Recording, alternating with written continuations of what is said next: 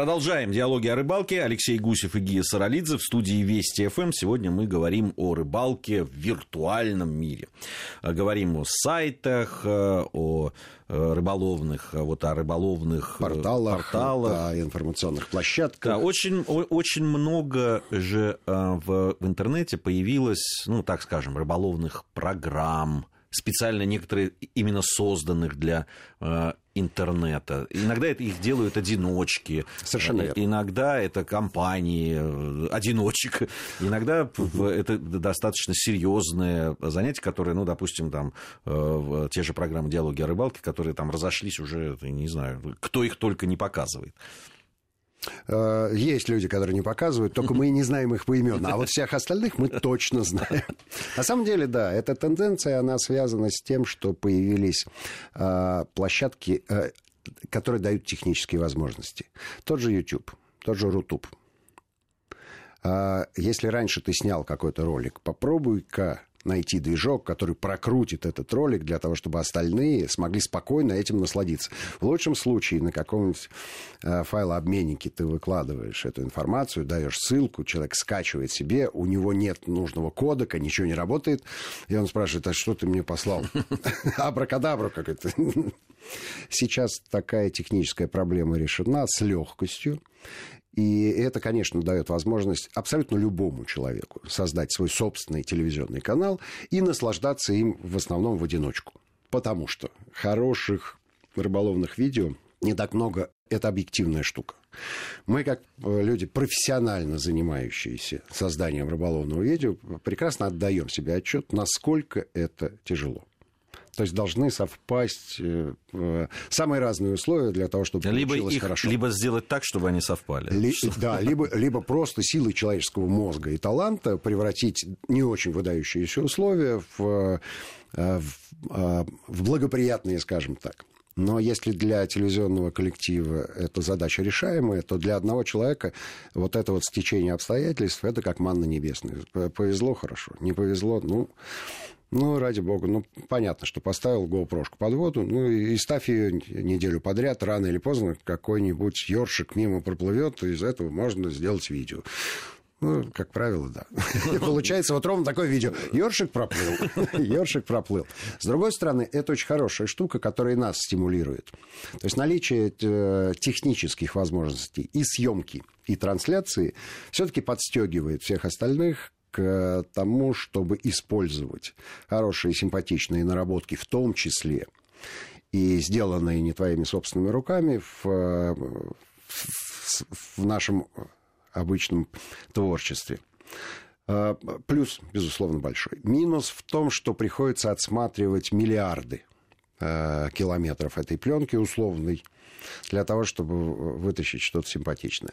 С другой стороны, а, все это можно делать глазами других людей, других посетителей. То есть количество лайков, в принципе, уже сделало для тебя редакторскую работу, и можно просто сориентироваться на людей. Ну, раз людям это нравится, значит, почему бы это не показать? Ну, кстати, рыболовное видео, э, ну, связанное с рыбалкой, довольно популярно, причем э, не только у рыболовов. Ведь, ну, вот этот вот сказочный взлет человека под ником уже и под именем Ясь, да, было показательно. Да. При том, что, если честно, э, для меня так и осталось загадкой, почему именно вот этот эпизод стал таким востребованным. Я думаю, что и для него осталось будет загадкой, потому что круче э, за всю свою телевизионную карьеру он так ничего и не сделал. Видимо, надо было ограничиться вот этой короткометражкой и даже не париться на другие темы.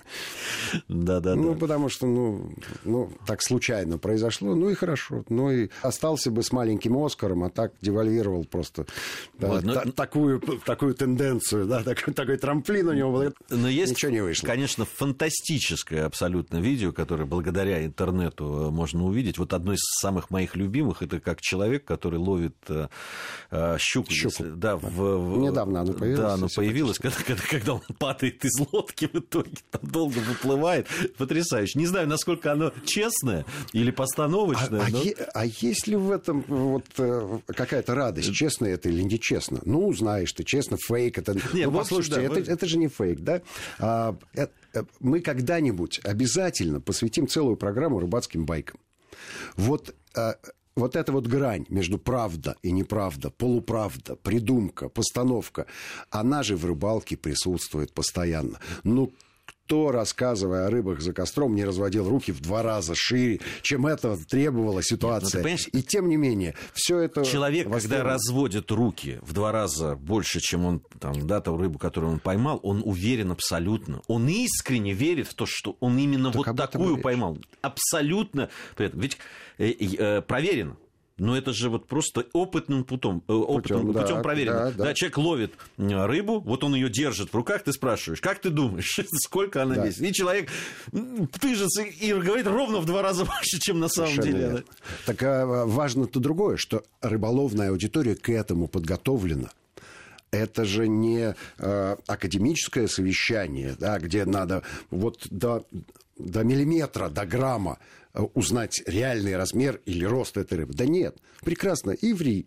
Но ты мне в свое время тоже дашь возможность преувеличить. В этом же прелесть. Хотя все равно все так скептически, когда рассказывают, все скептически так начинают говорить, ну, конечно, конечно. Но, кстати, вот э, интернет – это прекрасная площадка, где видна эта тенденция. Да, если мы условно разделим информацию, всю, которая есть в интернете, на какие-то группы, то мы увидим, что максимальной популярностью, максимальной, пользуются юмор, шутки, и их э, изрядное количество. Э, другой вопрос относительно качества этих шуток и направленности. А, и, конечно, вот э, сейчас фотоотчеты уже не столь популярны, хотя еще и есть и видеоотчеты о реальных рыбалках с реальными трофеями, ну, естественно, с разными событиями, которые там в основном не штатные происходят. Ну, потому что штатные события можно выложить, только ты не соберешь аудиторию и ее интерес. А что-то нештатное на рыбалке тоже бывает. И, и здесь, конечно, количество лайков э, говорит само за себя. И это прекрасная штука. А вот говорилки, говорилки на сегодняшний день все-таки, они остались, безусловно, в тех порталах э, рыболовных, которые с этого начинали. То есть там аудитория верная, она никуда не ушла, она остается там. Но помимо этого пользуются другими, э, более современными, скажем, э, видами общения, которые называются комментарии. То есть тебе помещают какой-то видеоотчет, либо фотоотчет, либо какую-то шутку, искрометку. И в комментариях завязывается радостная полемика. Она не требует от человека, скажем так, статуса, ранга. Да, он просто может какие-нибудь смайлики поставить и уже участвует в беседе. И ему это радостно. Вот. А возвращаясь к крутфишингу, я могу сказать следующую вещь. Это наблюдение не этого года это тенденция, э, которая, на мой взгляд, все-таки высушила этот портал. Через небольшую паузу, когда интернет стал доступен куда большему количеству пользователей, чем раньше, э, на расфишинг стали заходить люди и э, толкаться в эти группы, новички. А там уже сформировалась некая банда старичков, которые, понимая, что что их сейчас разбавят, и они растворятся в этой массе новых посетителей, начали шифроваться, придумывать свой язык, всячески выпихивать э, вновь приходящих людей из этих групп. Но вот и они остались ровно с теми же показателями, даже меньше, чем были раньше. То есть это, это вот удивительная такая э, история с, казалось бы, виртуальным сообществом, которое вот сама себя изжила. Может быть, это и хорошо. А почему мы все должны быть э, приятно смуглявенькие и радоваться друг другу? Ну, отлично. Вот собрались эти люди, их там 15 человек, но они закрыли группу. Ну и ради бога. Собственно, в Фейсбуке существуют ровно такие же закрытые группы, которые не пускают других. И в этом нет ничего странного. Есть еще, э, наверное, одна такая сторона да, интернет-общения рыболовного. Это то я упоминал ее, но вот э, наверное, имеет смысл чуть э, шире поговорить об этом. Это когда люди выбирают места, куда поехать. Это, места. на мой взгляд, это вообще самое важное. Да. Э, то есть человек, он еще пока не знает да, этих мест, но хотел бы да, посетить, что-то да. слышал. Что... И вот он заходит, задает вопрос или присоединяется к людям и ищет вот ту информацию об этом месте, о рыбе, о том, да, на что ловить, как ловить и так далее. И начинает общаться. Вот это да. тоже, мне кажется, очень важно. Ну, мы начали с этого, в общем, разговор, когда мы с интернетом познакомились в прикладном его значении, когда написали в Белоруссию, получили ответ и сделали два выезда, и до сих пор дружим с этими людьми, и не потеряли приятного расположение друг другу и понимание, что мы сделали большое дело, потому что а, после нашей программы был даже некий всплеск активности на рыболовном портале.